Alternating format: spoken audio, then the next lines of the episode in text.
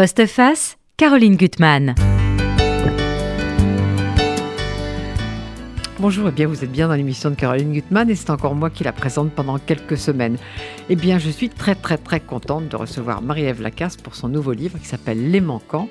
On va en parler, mais je voudrais qu'on parle aussi un petit peu de Marie-Ève euh, en général, si je peux dire, avant. Euh, c'est votre sixième livre. Oui, tout à fait. Et moi, c'est le troisième que je lis.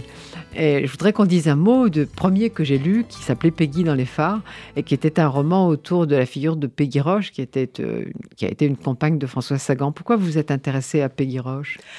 Alors déjà, je cherchais une histoire de couple euh, étonnante et euh, c'est un aspect de la vie de Françoise Sagan qui avait été évoqué dans quelques biographies, mais toujours traité comme un détail, comme si le fait de partager sa vie avec une femme pendant 20 ans était un détail, alors que vu l'époque, vu le milieu social et vu la vie aussi assez secrète, mine de rien, de Françoise Sagan, j'avais le sentiment qu'il y avait là un matériau euh, littéraire très important, très intéressant. Et donc j'ai fait non pas une biographie de Peggy mais vraiment un roman pour m'imaginer quelle avait été cette histoire et quelle avait été la place aussi qu'occupait cette femme euh, dans la vie d'un écrivain très connu, très célèbre et qui l'a volontairement laissé dans l'ombre. Et c'est cette relation surtout qui m'a intéressée. Et alors, euh, c'était publié chez Flammarion. Et il y a eu un autre livre chez Flammarion dont je voudrais qu'on dise un mot parce que c'est un très beau livre qui s'appelle Autobiographie de l'étranger, qui fait partie des livres qui ont été tués par le confinement. Oui, malheureusement, ça a été publié deux semaines avant le confinement, le premier, le plus dur. Et donc, il a eu euh, une toute petite vie. Il a été lu par très peu de gens. Et en même temps, c'est mon livre le plus secret. Et d'une certaine manière, et je sais que mon éditeur n'est pas très content quand je, dis ça, mais je suis assez contente du destin de ce livre, puisque les rares personnes qui l'ont lu m'ont souvent, euh, en tout cas de celles que je connais, ont eu entretiennent avec moi une forme de relation. C'est-à-dire que j'ai eu beaucoup de lettres, des témoignages. Et donc j'ai l'impression qu'on partage une forme de résistance enchantée par ce livre euh, assez euh, euh, comment dire, euh, j'ose pas dire impudique, mais en tout cas qui révèle des choses de moi qui sont pas forcément très réjouissantes. Et donc c'est un livre euh, voilà, qui, est très discret. Mais j'espère qu'il va avoir une autre vie parce que vraiment c'est un très très beau livre. Et pourquoi ce titre, Autobiographie de l'étranger? Donc c'est un, jeu de mots parce que donc il se trouve que je suis étrangère. Aujourd'hui, j'ai été naturalisée, mais je suis d'origine canadienne. Et donc, j'avais envie de questionner dans ce livre ce que c'est que de se sentir étranger non seulement dans sa nationalité, mais aussi dans tout un ensemble d'autres facteurs, par exemple sa classe sociale ou son orientation sexuelle. Euh, qu'est-ce que c'est qu'être étranger euh, quand, par exemple, dans un groupe social, on se sent un petit peu en décalage? Et j'ai réalisé que euh, le fait d'être étrangère de nationalité, c'était un sentiment que beaucoup de gens autour de moi ressentaient, alors même qu'ils étaient français, c'est-à-dire ce sentiment d'être toujours un petit peu à l'écart. Donc c'est une autobiographie, et puis aussi c'est on peut entendre de l'étranger comme on dirait correspondant à l'étranger, c'est-à-dire que c'est un livre que j'écris à l'étranger, à destination aussi du Canada. voilà. Et vous savez pourquoi vous avez choisi de vivre en France? Alors, ça remonte maintenant, ça fait 20 ans. Euh, à l'époque, j'avais une vision euh, assez romantique de Paris, de la littérature, des études. J'avais envie d'une vie très différente de celle qui m'attendait au Canada. Euh, et puis j'avais envie de me mettre en danger aussi, je crois, et d'avoir une vie compliquée. Et j'ai eu tout ça. Ça a marché. ça a marché parfaitement. C'est beaucoup plus difficile de s'expatrier en réalité parce qu'on maîtrise pas les codes, on maîtrise, on connaît rien, surtout à, cet âge-là. Et puis euh, j'avais envie de, m'éprouver aussi, de, vivre des choses, euh, oui, euh, qui transformatrice, disons. Et, pour le coup, je n'ai pas vraiment eu le choix parce que la France est un, pays qui impose aux étrangers de se transformer, en tout cas de se euh, d'épouser euh, une norme, surtout dans le milieu littéraire et culturel. Et donc j'ai senti la nécessité, surtout à cet âge-là, peut-être que si j'avais émigré plus tard, j'aurais été plus rétive à tout ça, mais à l'époque, j'ai senti que pour pouvoir être acceptée, travailler, avoir des amis, euh, il fallait gommer, mon accent, gommer euh, une certaine part de, ma culture. Alors c'est à la fois euh, très désagréable, parce qu'on a l'impression d'être un imposteur, ou alors de se mentir, et en même temps, c'est une manière aussi de se protéger, et en tout cas, ça a été mon choix à cette époque-là. Au Canada, vous étiez francophone, mais vous aviez l'accent des francophones canadiens, c'est ça? Oui, tout à fait. Alors, les manquants, Marie-Ève Lacasse, les manquants, alors les manquants, il y a quelqu'un qui manque en effet dans ce livre, mais c'est pas ça. Les manquants, c'est un terme de vigne. Oui. Parce que vous êtes beaucoup aussi intéressé à la vigne. D'ailleurs, une des héroïnes, Claire, est une prof devenue vigneronne. Oui, donc c'est une passion récente dans, dans, ma vie. Depuis trois ans maintenant, je, je m'intéresse beaucoup au milieu viticole et agricole. Tout ça a commencé euh, peu après le confinement, d'ailleurs, euh, j'ai fait un podcast qui s'appelle Filles de vigne sur les femmes dans le milieu du vin. Et j'ai eu la chance de voyager partout en France, dans plusieurs, et en Italie et en Suisse, dans plusieurs domaines viticoles pour interroger des femmes et euh, les questionner sur les difficultés qu'elles rencontraient à la fois comme viticultrices et aussi comme femmes dans ce milieu très très masculin. Et évidemment, euh, ça a été aussi l'occasion pour moi de parfaire mes connaissances dans le milieu viticole, de goûter beaucoup. Et c'est un milieu très attachant, très étonnant et qui fonctionne comme un microcosme de la société. C'est-à-dire que ces femmes, elles sont euh, évidemment aux prises avec des questions de légitimité, de violence, de sentiments aussi parfois d'être mises à l'écart médiatiquement euh, d'être mises en cause parce qu'elles sont des femmes, donc elles ne pourraient pas supporter des charges lourdes ou comprendre des enjeux techniques euh, très complexes. Et ce sont des discours qu'on entend souvent dans tous les milieux. Et donc ça a été mon champ de recherche pendant quelques années. Et au moment d'écrire Les Manquants, évidemment, quand on écrit un roman, il nous faut un décor, des personnages, des costumes, des éclairages. non, je, n'ai pas pensé ce, livre comme un film, mais néanmoins, il y a quand même un décor qui est celui euh, du monde viticole, notamment aussi parce que j'ai fait des rencontres qui m'ont beaucoup marqué. Et euh, une femme vigneronne en particulier, qui s'appelle Catherine Bernard, et qui est vigneronne en Languedoc, qui est une ancienne journaliste de Libération, qui, comme beaucoup de vignerons, vigneronnes, euh, a fait une conversion sur le tard pour faire du vin.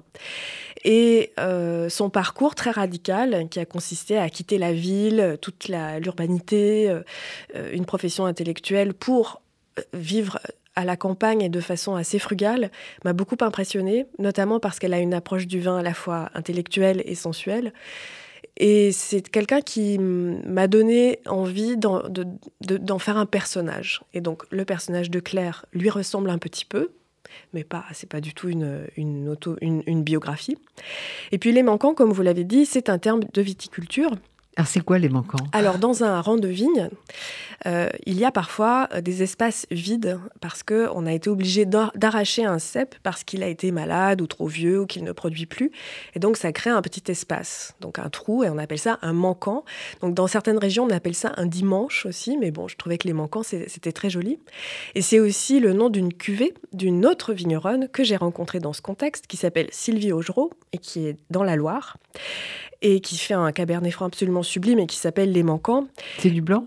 Non, c'est du rouge, c'est du, cabernet franc. Et, donc je me suis dit, euh, ce terme-là qui est à la fois très chargé poétiquement, Les Manquants, qu'est-ce que c'est euh, C'est vraiment euh, comme un fantôme et en même temps donner ce nom à un espace vide dans la vigne, c'est quand même très étonnant, mais le milieu du vin est très poétique dans son vocabulaire. je me suis dit que ça faisait un, un titre parfait pour ce roman qui raconte l'histoire d'un manquant. Oui, c'est ça, il y a un manquant il y a un personnage manquant qui est un homme qui s'appelle Thomas.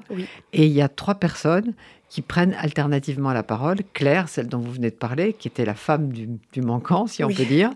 Et puis euh, John, qui évidemment réfléchit elle aussi beaucoup sur ce que c'est qu'être une personne déplacée, une étrangère dans, ce pays. Et, euh, et, Hélène, qui est un personnage un peu fantasque, qui me plaît bien, un personnage euh, qui a un peu joué à, rompre avec la société et euh, que, pour laquelle j'ai beaucoup de sympathie, je dois avouer. et, et, ces trois personnages prennent la, parole alternativement, parce qu'en fait, ce Thomas euh, a disparu depuis deux ans, et on n'avait pas déclaré sa disparition, mais tout d'un coup, la police s'intéresse à cette disparition. Oui.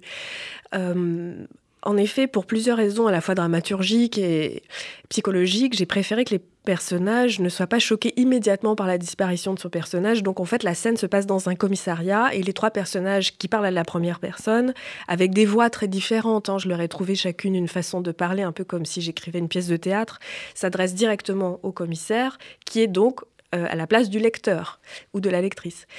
Et euh, c'est vrai que ces trois personnages vont parler constamment d'un manquant qui ne prendra lui jamais la parole.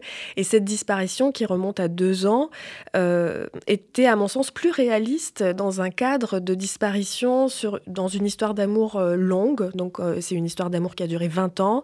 Quelqu'un qui, pour des raisons intimes, disparaît du jour au lendemain. Et sa femme, qui est évidemment très blessée, très peinée, s'imagine que si elle ne va pas au commissariat, si elle garde ça de façon un peu secrète, cette disparition, ça, ça n'aura pas de prise avec le réel. C'est-à-dire que moins on met en mots les choses, moins elles existent. Et donc elle espère que, n'officialisant pas cette disparition, Thomas, du jour au lendemain, revienne. Et, sauf que les jours passent, les mois passent, et un jour, eh bien, c'est la police qui euh, sollicite euh, les trois protagonistes pour euh, qu'elles viennent témoigner, parce que quelque chose de louche se passe autour de cette disparition. Ah, mais on va garder le quelque chose de louche pour les lecteurs, parce que sinon, bah, c'est pas c'est pas un roman policier, mais malgré tout, il y a tout un kaléidoscope qui fait que au bout d'un moment, on voit quelque chose ce Thomas, on le voit très différemment selon la, selon la, locutrice. C'est-à-dire que dans, les, dans, les, propos de Claire, c'est pas tout à fait le même que dans les propos de John, ni, dans les propos de les propos d'Hélène. Et, euh, et, en effet, Hélène, qui était, euh, qui était très vite euh, très vite amie avec. Euh, elles ont toutes les trois été amies. Euh, elle était étonnée, quoi, parce que donc Claire au départ était quelqu'un de très engagé, révolutionnaire, disons, et puis tout d'un coup, elle se marie, elle, elle, devient prof déjà, donc fonctionnaire, et puis elle se marie à un type un peu taciturne, un peu muet. Oui, alors euh, en effet, le, roman commence euh, dans un climat révolutionnaire, donc elles se sont connues toutes les trois dans les révoltes estudiantines, et Hélène euh, a toujours gardé cet esprit de révolte, elle en veut beaucoup à Claire de s'être rangée d'une certaine manière, et plus on, le roman avance, plus on se rend compte que peut-être que Hélène, qui a fait des choix radicalement différents, sont peut-être les bons par rapport au fait de se marier, d'avoir des enfants, d'acheter une maison, etc. Mais bon, ça c'est au lecteur ou à la lectrice de, de juger ses choix. Et je voulais aussi euh, mettre en parallèle les discours sur euh, certaines situations de la vie où, par exemple, on se retrouve entre amis et quelqu'un va dire euh, j'ai toujours pensé que mon mari était comme ci ou comme ça et qu'une autre amie qui observe ce couple depuis 20 ans va dire et c'est toujours très désagréable ah non mais c'était évident, tout le monde le savait. Et il n'y a rien de plus humiliant ou plus déstabilisant euh, pour quelqu'un qui vit avec euh, quelqu'un d'autre, de se rendre compte que le regard social est tout à fait différent que celui de l'intimité. Et donc j'ai voulu mettre en scène ces différents points de vue sur Thomas. J'ai voulu mettre en scène aussi ce que c'est que l'amitié féminine, donc pas une espèce de sororité un peu naïve ou candide. J'ai voulu montrer toutes les nuances qui peut y avoir dans une amitié entre femmes qui reste quand même très solidaire. Euh, et jamais médisante, mais il y a quand même, il peut y avoir un peu de rivalité, il peut y avoir des remises en question, il peut y avoir du jugement, et donc ça, j'ai voulu aussi le, mettre en scène. Et aussi dans les différents caractères des personnages, j'ai voulu questionner cette notion de radicalité. Qu'est-ce que ça veut dire un jour dans sa vie de changer de vie pour embrasser un autre destin. Donc que ce soit changer de ville ou de métier, etc. Ce qui est quand même très très à la mode. Hein. Beaucoup de gens à 40 ans changent de vie. Euh, jusqu'à quel point on est prêt à changer de vie, c'est-à-dire euh, perdre aussi du confort, euh, un confort matériel, un statut social, du pouvoir symbolique, euh, et donc, euh, ce que je remarque souvent, c'est que les gens veulent changer de vie, mais euh, juste déplacer d'une certaine manière leurs acquis actuels. Ils ne veulent pas vraiment perdre du, du, confort. Et donc ça, c'est une des notions, en tout cas, que j'ai voulu explorer dans ce roman. Mais il y a deux choses mystérieuses qui restent mystérieuses, que vous laissez mystérieuses, Marie-Ève Lacasse, c'est cette chose qui s'appelle le jour de l'Oural, et puis la commune. La commune qui semble être finalement peut-être la communauté dans laquelle tout le monde se réfugie au bout du compte? Oui, parce que euh, les personnages donc vont changer de vie dans un moment où ils, sont acculés à ce choix. Parce que, évidemment, tous, nous voyons bien que la société telle qu'elle va, comment nous nous comportons, euh, détruit euh, les êtres, détruit la planète. Bon, tous les jours, on, voit bien les catastrophes naturelles ou, autres qui, nous tombent sur la tête. Mais rares sont les personnes qui vont accepter de changer radicalement de vie pour préserver les ressources naturelles. Et donc, ces personnages vont être forcés de changer de vie parce qu'il y a des éléments qui vont les obliger à bouger. Sinon, je pense que c'est très difficile de, bouger. Et la commune, c'est euh, finalement ce qui fait peur à beaucoup de gens, c'est-à-dire le fait de mettre en commun des avoirs, des savoirs, des outils, euh, voire des finances, et euh, quitter finalement tout ce qui peut euh, euh, être du registre de la propriété euh, privée. Et donc, en effet, elles vont toutes les trois décider de vivre ensemble dans une commune. Et alors, c'est aussi, bah, vous l'avez, vous l'avez un peu déjà signalé, Marie-Ève Lacasse, c'est aussi un roman assez féroce de critique sociale. oui, oui, c'est vrai que ce... Notamment le personnage de Joan, comment elle voit la France, comment les Français l'ont un peu contrainte ou ou un peu reprise sur euh, euh, la manière dont elle parlait, enfin mm. comment, comment les Français voulaient la formater. Oui, bah, ça rejoint un petit peu ce qu'on disait tout à l'heure avec Autobiographie de l'étranger. Donc John est un personnage de femme américaine, de père cherokee, et qui euh, comme moi, immigré très très jeune en France et donc euh, s'est senti obligé de se mm, normer d'une certaine manière à la société euh, qui l'accueillait. Et, et, le sentiment de colère dont vous parlez, à mon sens, est euh, essentiel quand on écrit un livre parce que ça demande beaucoup d'énergie d'écrire, hein. euh, ça demande beaucoup de temps et cette, euh, ce, feu qui nous traverse, la colère fait partie d'une des énergies les plus puissantes évidemment et c'est vrai qu'un sentiment de colère concernant l'injustice, concernant la violence, la violence symbolique, la violence sociale, m'a traversé tout au long de l'écriture de ce livre. Et c'est vrai que j'aurais pu en faire un essai, à vrai dire, un essai politique, euh, mais j'ai préféré. Euh, ah, c'est le plus intéressant que ce soit un roman, moi je préfère. Alors, la fiction. Euh, Parce qu'il y a de la vie, il y a de la vie. Il y a de la, vie. Alors, c'est surtout que ça permet de proposer des mondes un imaginaire euh, qui est plus difficile à mettre en avant dans un, dans un essai. Dans ce livre, il y a des solutions qui sont proposées d'une certaine manière. Surtout, il y a de la vie parce que vous auriez fait un essai, vous auriez eu, alors, euh, étude d'ACA, genre John, alors l'américaine qui vient, etc. Alors, hein, après, on fait Hélène, la fille qui apparemment a refusé tous les codes. Ensuite, Claire, la fille qui s'est rangée, mais qui finalement devient vigneronne, donc fait partie de ces gens qui, comme vous venez de dire, changent de. Mais ça faisait des exemples, une typologie. Il n'y avait pas toute la vie qu'il y a, a dans, ce, dans ce livre, grâce à l'absent aussi. Et à un moment, Claire dit, euh, euh, quand ils partent, euh, les gens nous entraînent avec eux dans leur folie. Oui, c'est quelque chose d'assez cruel de la part des manquants que d'occuper une place immense alors qu'ils ne sont plus là. C'est-à-dire qu'on on pense beaucoup plus aux manquants qu'au présent. et le personnage de Thomas va quitter cette maison en laissant tout son passé, tous ses objets. Et il y a probablement rien de plus angoissant, névrotique que de rester dans euh, un monde de fantômes avec des objets qui témoignent de, de, de, l'absent, du manquant.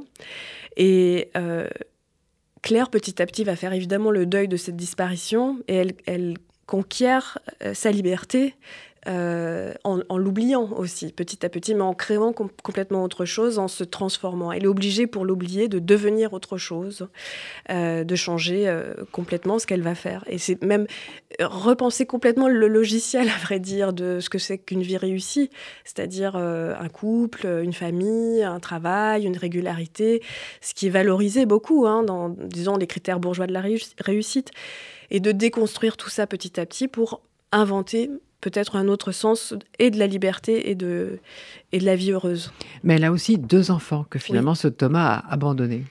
Elle a deux enfants euh, qui occupent une place alors assez discrète dans ce livre parce que j'aurais pu les faire euh, parler, mais je voulais vraiment concentrer les trois témoignages autour de, des trois personnages de femmes pour ne pas diluer le propos.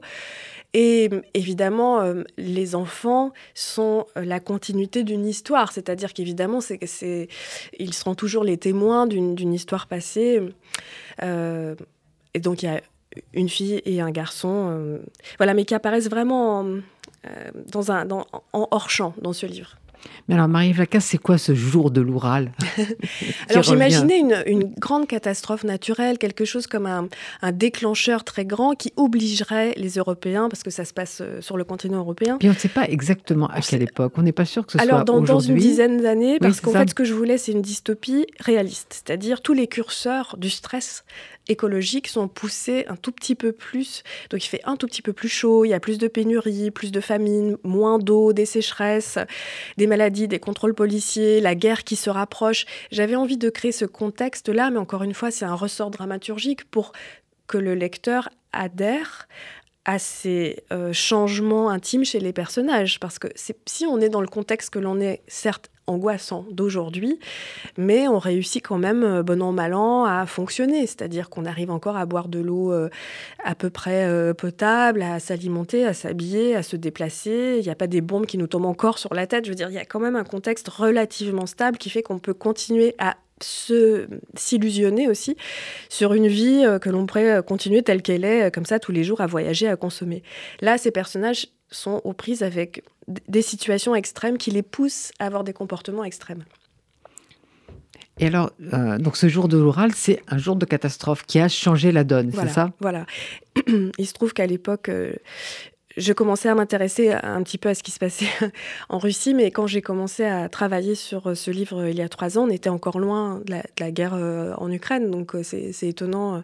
Mais bon, ça c'est aussi toujours le zeitgeist des artistes, c'est-à-dire que ça travaille de façon un peu étonnante, et donc j'ai senti que la menace, elle pouvait potentiellement être russe. Mais c'est un hasard. Mais un hasard qui, évidemment, devient très actuel. C'est sûr. Alors, oui. John, elle a une autre particularité, elle a la foi.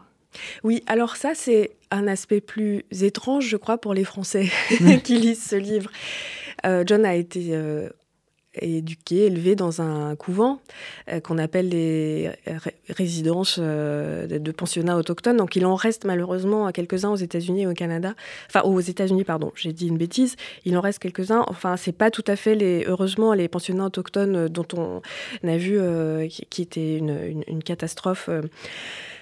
Euh, mais il en reste euh, encore et donc elle, est, élevée euh, dans, ce type de pensionnat et c'est quelque chose qui va à la fois la contraindre et la sauver. et c'est un moment où aussi elle va découvrir qu'elle croit en Dieu. En tout cas, elle est habitée par une forme de mysticisme. Et ce qui va se passer quand elle arrive en France, c'est que cette, spiritualité, ce besoin de transcendance sera déplacé vers la politique. Et donc, euh, le fait de participer à des manifestations, de chercher la cohésion dans une foule, de scander des, des, chants, euh, de courir vers un idéal, est une forme euh, de translation mystique. Et donc, cette recherche d'une... oui, d'une d'un soulèvement intérieur, d'être habité par une, lumière, enfin quelque chose, un espoir, euh, deviendra, oui, une forme de, mysticisme politique euh, chez, ce personnage. Parce que tout à l'heure, j'ai parlé de la critique sociale qu'il y avait dans ce livre, qui est quand même énorme, je trouve. elle est surtout portée par, euh, par Hélène et par John, parce que Claire fait partie de ce que vous avez décrit, c'est-à-dire une femme qui s'est d'abord rangée, et puis qui finalement reprend le vignoble des parents, donc déjà fait une transgression, et puis après va aussi à la commune, donc autre transgression. Mais c'est plus un parcours euh, Les deux autres, elles sont engagées dans, la, critique de la société dans laquelle on vit. Elles ont fait des choix qui, euh, qui les engagent. Oui. Après, dans la commune, elles vont toutes les trois être obligées de se mettre au service des autres, puisque c'est le principe de la commune, c'est-à-dire que être adopté dans cette petite communauté suppose un ticket d'entrée. Le ticket d'entrée, c'est Qu'est-ce que tu sais faire? Qu'est-ce que tu peux nous apporter? Alors ça peut être euh, enseigner euh, le français aux enfants, ça peut être euh, coudre ou faire du pain ou faire des travaux à la vigne, ça peut être des, petites choses aussi, qu'elles soient administratives ou, intellectuelles ou plus agricoles. Et donc, euh, personne dans cette commune ne peut être complètement auto-centré. Et donc, euh, Claire, néanmoins, elle met en place euh, tout un système viticole pour pouvoir produire du vin et donc vendre aussi du vin et donc faire circuler une petite économie au sein de la commune. Donc, certes, peut-être que son parcours est plus solitaire, mais néanmoins, elle est obligée de mettre son savoir au service des autres. Mais son propre vignoble, elle l'a abandonné. Oui, elle abandonne son vignoble. Donc il y a toute une histoire d'abandon quand même. Oui, oui, c'est vrai. Et chacun des personnages a un manquant. Alors oui, ou plusieurs. Ou plusieurs. Alors, j'ai mis tellement de, pages notées parce que j'ai trouvé c'est vraiment magnifique, mais je voudrais quand même lire quelque chose qui concerne Claire et qui m'a beaucoup plu. Euh, Dès les premières heures à la campagne, j'ai eu le sentiment que cette fois, il n'y avait pas d'autre vie enviable, que nous allions y rester pour toujours. C'était très beau, car autour de nous, le paysage changeait tous les 20 kilomètres, laissant place à des vallées, à la lumière, à des forêts. Je me disais, voilà, c'est un signe, on nous accueille, nous entrons dans la clairière des choses. Au fond, c'était une petite vengeance. J'avais le sentiment d'avoir tout donné à mon mari pour son bonheur, sa thèse, son travail, une famille, du temps pour travailler. Maintenant, c'était mon tour. Il le savait. Mais ces choses-là ne se disent pas explicitement. C'est pour ça aussi qu'il n'a pas vraiment montré de réticence, qu'il n'a pas osé. J'étais comme absorbée dans cette nouvelle vie à venir, cette passion prenait toute la place, j'avais enfin le sentiment de pouvoir exister à mon tour. Mais ça me paraît un moment très important parce qu'au fond, c'est un moment où elle se détache de, ce Thomas, mm. bien avant qu'il disparaisse. Claire. oui, et je crois qu'il y a quelque chose de secret qui se joue dans les couples, tous les couples, même les plus complémentaires et heureux, c'est que étrangement, je ne sais pas pourquoi, peut-être que des psychanalystes pourraient me répondre, euh, la, pensée humaine est toujours en train d'imaginer une vie parallèle qui ne serait pas celle que nous sommes en train de vivre. Donc, euh, Claire, elle est prof, et puis d'une certaine manière, elle rêve d'être à la campagne.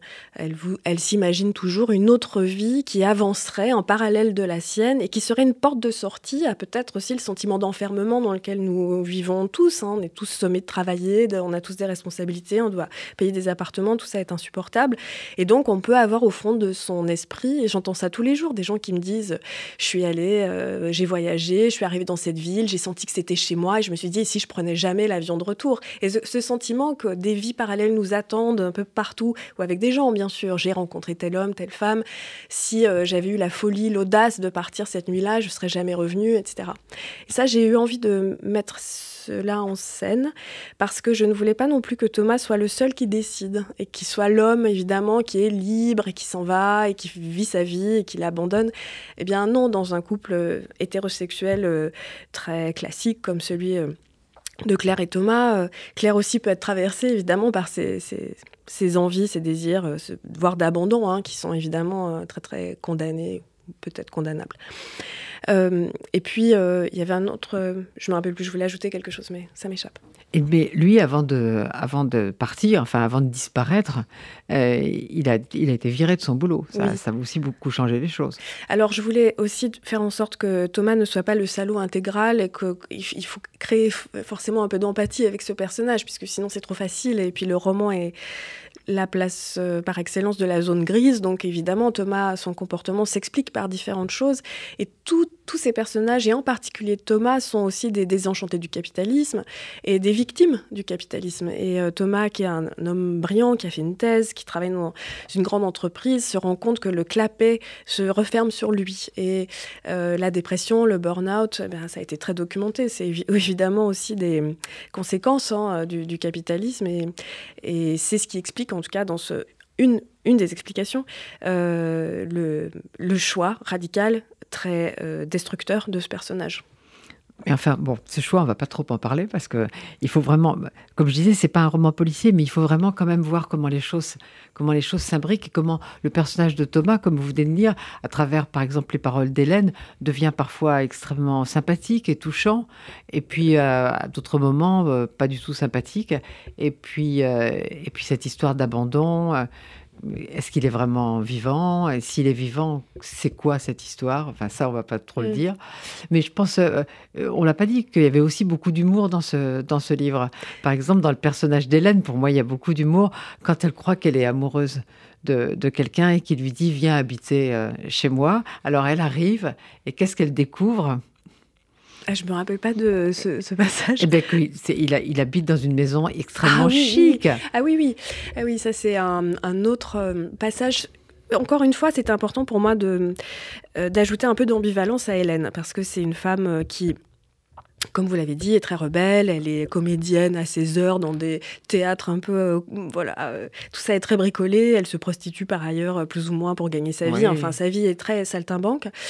Et puis un jour, elle tombe amoureuse d'un homme et elle ne sait pas du tout dans quel contexte il vit. Ils ont une relation comme ça. C'est surtout lui qui vient chez elle. Et puis elle, arrive chez lui et elle vit dans, et cet homme vit dans un luxe, un faste absolument indécent.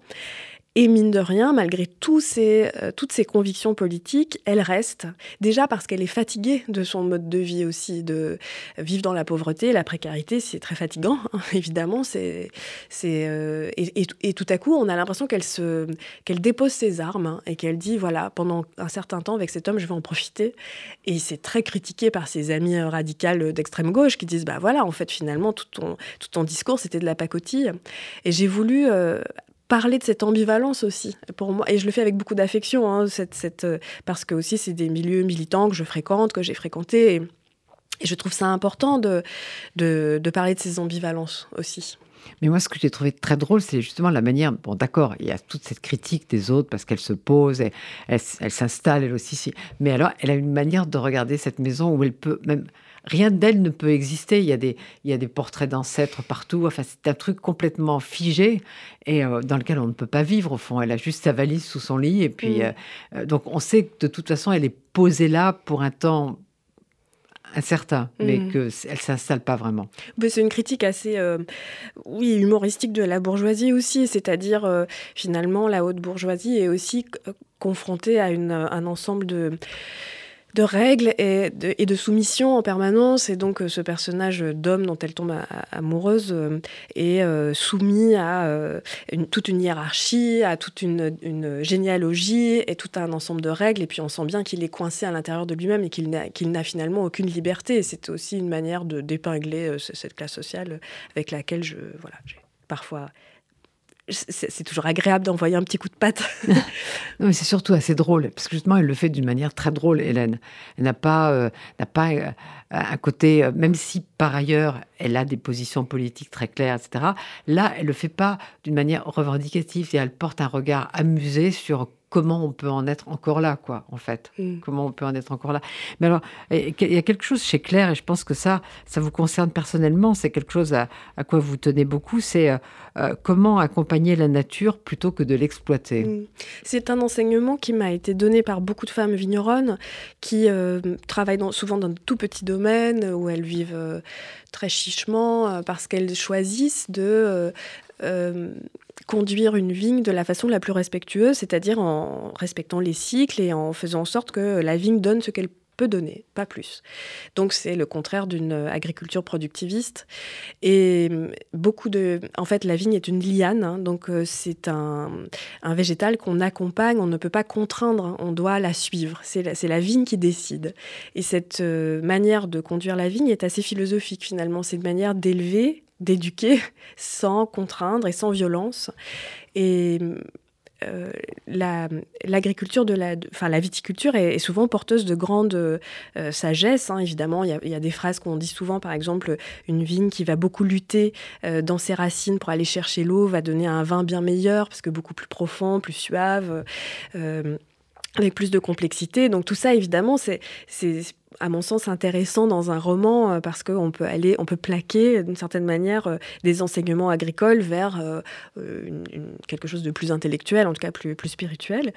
Et, c'est vrai que l'agriculture telle que la pratique Claire est une agriculture très douce. Elle pense la vigne, P-A-N-S-E. Hein. c'est une manière de penser la nature. Mais alors, vous, personnellement, Marie-Ève Lacasse, pourquoi vous êtes tellement intéressée à la vigne bah, et Pour au toutes ces raisons. C'est, le vin est un, déjà un produit très poétique, hein, à la frontière du bien et du mal, bien sûr, euh, dangereux, un poison, un remède. Euh, c'est euh, donc déjà une source d'inspiration très importante. Et puis aussi, c'est la viticulture elle-même qui me, qui me passionne déjà parce que c'est un champ de la connaissance immense, parce que je n'arrêterai jamais, je crois, de, comprendre, d'apprendre dans, dans ce domaine, parce que c'est un milieu très attachant où je trouve que les, les viticulteurs et viticultrices sont à la fois chaleureux, généreux, intéressant, intéressé. Euh, j'ai aujourd'hui dans mon téléphone portable plus de contacts de, vignerons, vigneronnes que d'écrivains, par exemple. Donc il y a quelque chose qui s'est renversé dans ma vie. Et aussi, j'ai grandi dans un monde euh, urbain, dans une banlieue, euh, très très loin finalement de la nature. Et pour moi, ça a été aussi, c'est un peu cliché de le dire, mais en tout cas, ça a été un grand choc de me rendre compte que ce que la vitalité de la nature pouvait me donner m'apportait une, joie aussi grande que éventuellement euh, la, culture livresque, par exemple. Et ça, pour moi, ça a été une révolution copernicienne. C'est-à-dire qu'on apprend, euh, en tout cas dans ma famille où les études étaient encouragées, ce qui était important, c'était la connaissance, la vie intellectuelle, aller à l'université, avoir des diplômes, etc. Alors, c'est pas du tout quelque chose que je rejette, évidemment, mais quand même avoir une connaissance du vivant, du sol, de savoir comment on s'alimente, comment on cuisine, comment on boit, qu'est-ce qu'on boit, qui produit ce que l'on, comment on se nourrit, c'est tout aussi important. Et pour moi, ça, ça fait partie de la deuxième partie de ma vie maintenant. Mais ça suppose beaucoup de connaissances aussi. Oui, oui, bien sûr. Mais en fait, il y a aussi d'autres types d'agriculture. Donc la vigne, c'est vraiment ce qui vous a passionné Oui, parce que, bah, alors on dit souvent c'est l'aristocratie de l'agriculture, parce qu'évidemment le vin est un produit euh, bah, chanté par les poètes depuis toujours, partout dans le monde, etc. Euh, je serais pour l'instant, en tout cas, moins intéressée par la culture de la patate, mais ça pourrait tout à fait se, produire. Je vois pas pourquoi. En tout cas, c'est vrai que c'est le vin pour l'instant. Et puis, il se trouve que, bon, maintenant je suis journaliste à Libération, que j'écris sur le vin, et donc. Euh, et pas seulement. Et pas seulement la gastronomie et la société, et un peu l'économie et un peu la politique, mais surtout avec un prisme social, en tout cas autour de l'alimentation et du vin. Et bah, tout ça est un espèce de cercle continu. Quoi. Je, continue d'apprendre, c'est mon métier, et tout ça est assez joyeux. Mais il y a un autre versant qu'on n'a pas abordé de ce livre et que je trouve très intéressant, et dont vous avez parlé évidemment au départ, c'est qu'il s'agit de de témoignages devant, devant la police pour nourrir l'enquête policière. Et là, on s'aperçoit que, comme toujours, les gens finalement qui s'aiment, qui sont amis, finissent par se suspecter de plein de choses quand on continue. On va profond les interroger. Par exemple, à un moment, euh, Claire dit il faut pas croire ce que raconte Hélène, comme si c'était une menteuse invétérée. Oui, oui, ben, évidemment, c'est humiliant devant un policier, en tant qu'épouse, d'apprendre par quelqu'un d'autre que euh, peut-être que son mari qu'on semblait connaître, euh, finalement, n'est peut-être pas celui que l'on connaissait. En tout cas, c'est évident que Claire protège aussi une forme de réputation, euh, puis qu'elle est, elle est vexée, c'est compréhensible. Mais c'est aussi quelque chose de plus délicat qui est euh, quand on se confie à quelqu'un sur quelqu'un d'autre euh, et que la confidence dure et dure pendant des pages, des jours, des heures, bah forcément, tout n'est pas toujours euh, très rose, quoi. Et on peut commencer à dire des choses qui, sont parfois un peu plus délicates. Et ça, évidemment, c'était aussi pour le plaisir du lecteur. C'est-à-dire que le lecteur est omniscient et comprend et connaît et maîtrise dans ce livre tous les discours, tandis que les personnages ne savent pas du tout ce que les autres euh, disent les uns des autres. Donc c'était aussi pour donner au lecteur un rôle actif, un, rôle au sens du personnage. Mais le lecteur, c'est plus lui finalement qui, est, qui est le policier aussi. Oui, qui, exactement. Qui, qui, mène, qui mène l'enquête, qui écoute pour, pour nourrir. Parce que sans, sans, trop en dire, on peut quand même dire que euh, ce Thomas était autre que ce qu'il montrait. Oui, tout à fait. Et de toute façon, dans tous les livres, en tant que lecteur, on juge. Et je me suis dit, euh, autant donner au lecteur déjà ce rôle, c'est-à-dire le policier qui de toute façon va juger de la véracité des propos, de leur cohérence, euh, de la construction du récit, est-ce qu'il n'y a pas quelque chose qui cloche? Et c'est pour ça qu'en tout cas je trouvais ça amusant de lui donner vraiment un rôle au lecteur. Mais ce qui est terrible, c'est que le policier n'est pas censé avoir de personnage préféré, alors que je pense que chaque lecteur aura son personnage préféré. Peut-être.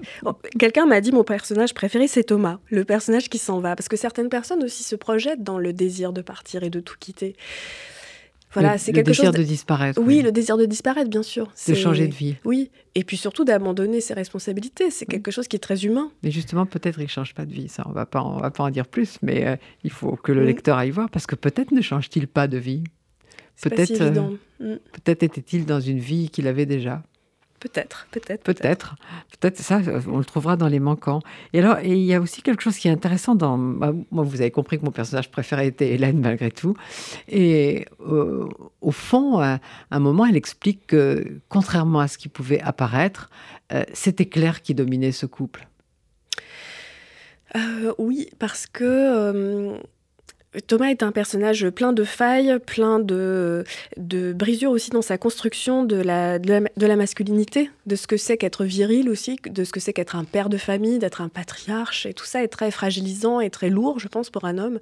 Et Claire a joué un rôle toutes ces années, hein, joué le rôle de la femme euh, aimante, bienveillante, attentionnée, euh, la mère de famille. Mais mine de rien, ça reste quand même quelqu'un qui s'est construit au fil des années, qui a eu un métier, qui, avait des passions. Euh, qui était finalement euh, très très posé, très ancré.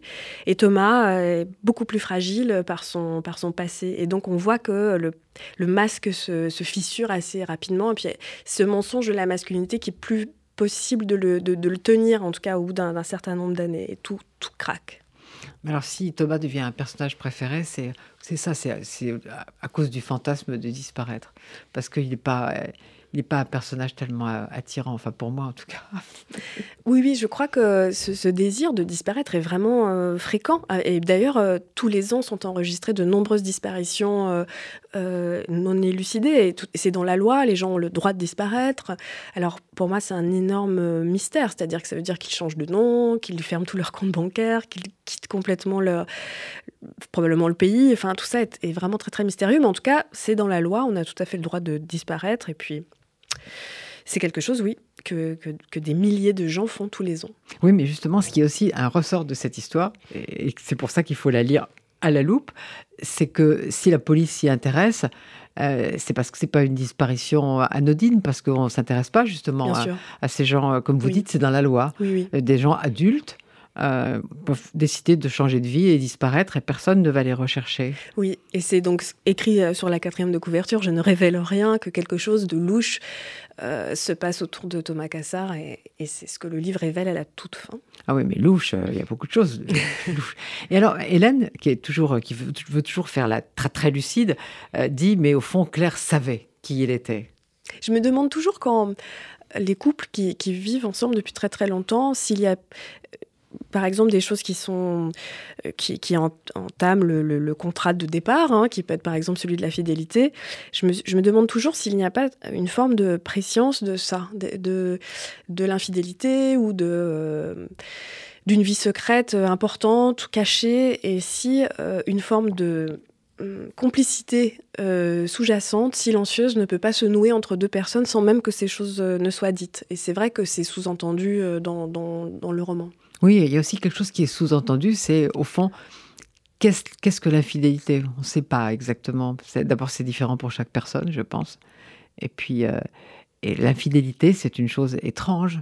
Et parce que a-t-il été infidèle? Pas nécessairement, même s'il euh, y a une histoire louche, comme vous dites. Et peut-être aussi que Claire, euh, c'est tout à fait arrangeant pour elle par rapport à ses propres aspirations. Du jour au lendemain, la passion de la vigne qui commence à s'installer dans sa vie prend la place d'une troisième personne. Et donc, euh, c'est très prenant la vigne, hein, ça je vous, le, confirme, c'est très prenant une passion en règle générale, ça tout le monde le sait. Et euh, peut-être que le fait de se débarrasser petit à petit, sans le faire, d'un mari euh, qui peut être aussi, enfin voilà, quand on est la femme, l'épouse, la fidèle, etc., c'est très lourd. Hein, tout ce qu'on qu'on appelle la charge mentale, c'est très lourd. Donc, si une passion prend toute la place et que ce mari est un peu, voilà, moins présent, bah, c'est peut-être aussi un arrangement. Et donc, j'avais envie de questionner ces choses-là qui sont très très tabou, non dit, intime, qui est et le roman est la place pour le faire. Mais Marie Lacasse, quand vous avez commencé ce livre, euh, le, moteur, c'était la vie? Le moteur, c'était complètement autre chose. Euh, j'avais envie de faire la suite d'autobiographie de l'étranger et j'avais envie de m'intéresser à la question de la domination, de la relation de domination entre certaines personnes ou, que certaines personnes euh, euh, aiment endosser dans la société, notamment les PDG, les hommes ou les femmes politiques, les gens qui sont traversés par ce désir de domination.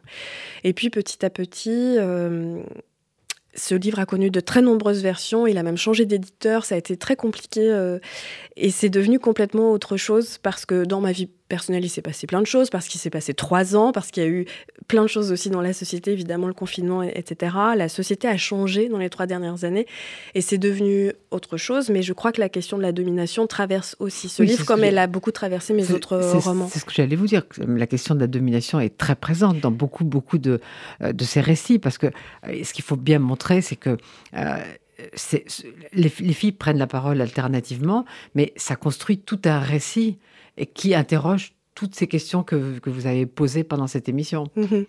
Oui, c'est un, un livre qui met en scène toutes les crises euh, contemporaines, donc crise du couple, crise euh, environnementale, crise économique, euh, crise de la question migratoire. Et au sein de toutes ces crises, il y a une négociation permanente et qui passe par souvent un système de domination. Et qui va accepter cette domination, qui va l'imposer. Et cette, donc ça, c'est au niveau systémique. Et puis évidemment, les gens à l'intérieur d'eux-mêmes, les personnages, intègrent aussi euh, ce petit jeu en réalité de dominant et de dominé. Et, ça reste quand même une thématique forte du livre. Mais ce qui est très bien, c'est que ça se passe d'une manière romanesque, parce qu'il ne faudrait pas justement croire que c'est un, essai que vous avez déguisé en roman. moi, ce que j'aime beaucoup, c'est le flux du récit, c'est-à-dire qui est vraiment totalement romanesque. Les personnages eux-mêmes sont très romanesques. Hélène, je dis c'est ma préférée, mais c'est un personnage très romanesque, mais Claire aussi et John aussi finalement. Tous ces personnages. Et Thomas, l'absent, est un personnage de roman lui aussi, évidemment. Et, euh, et c'est vrai qu'on a abordé euh, dans cette conversation beaucoup de, sujets sérieux, mais il ne faudrait pas croire que c'est un livre triste. C'est un livre qu'on peut lire de, de, plusieurs manières. Enfin, pour moi, c'est un livre au contraire très jubilatoire. Ben, je vous remercie. mais merci à vous surtout d'être venu ici. Merci Marie-Yves Lacasse et au prochain livre. Avec plaisir.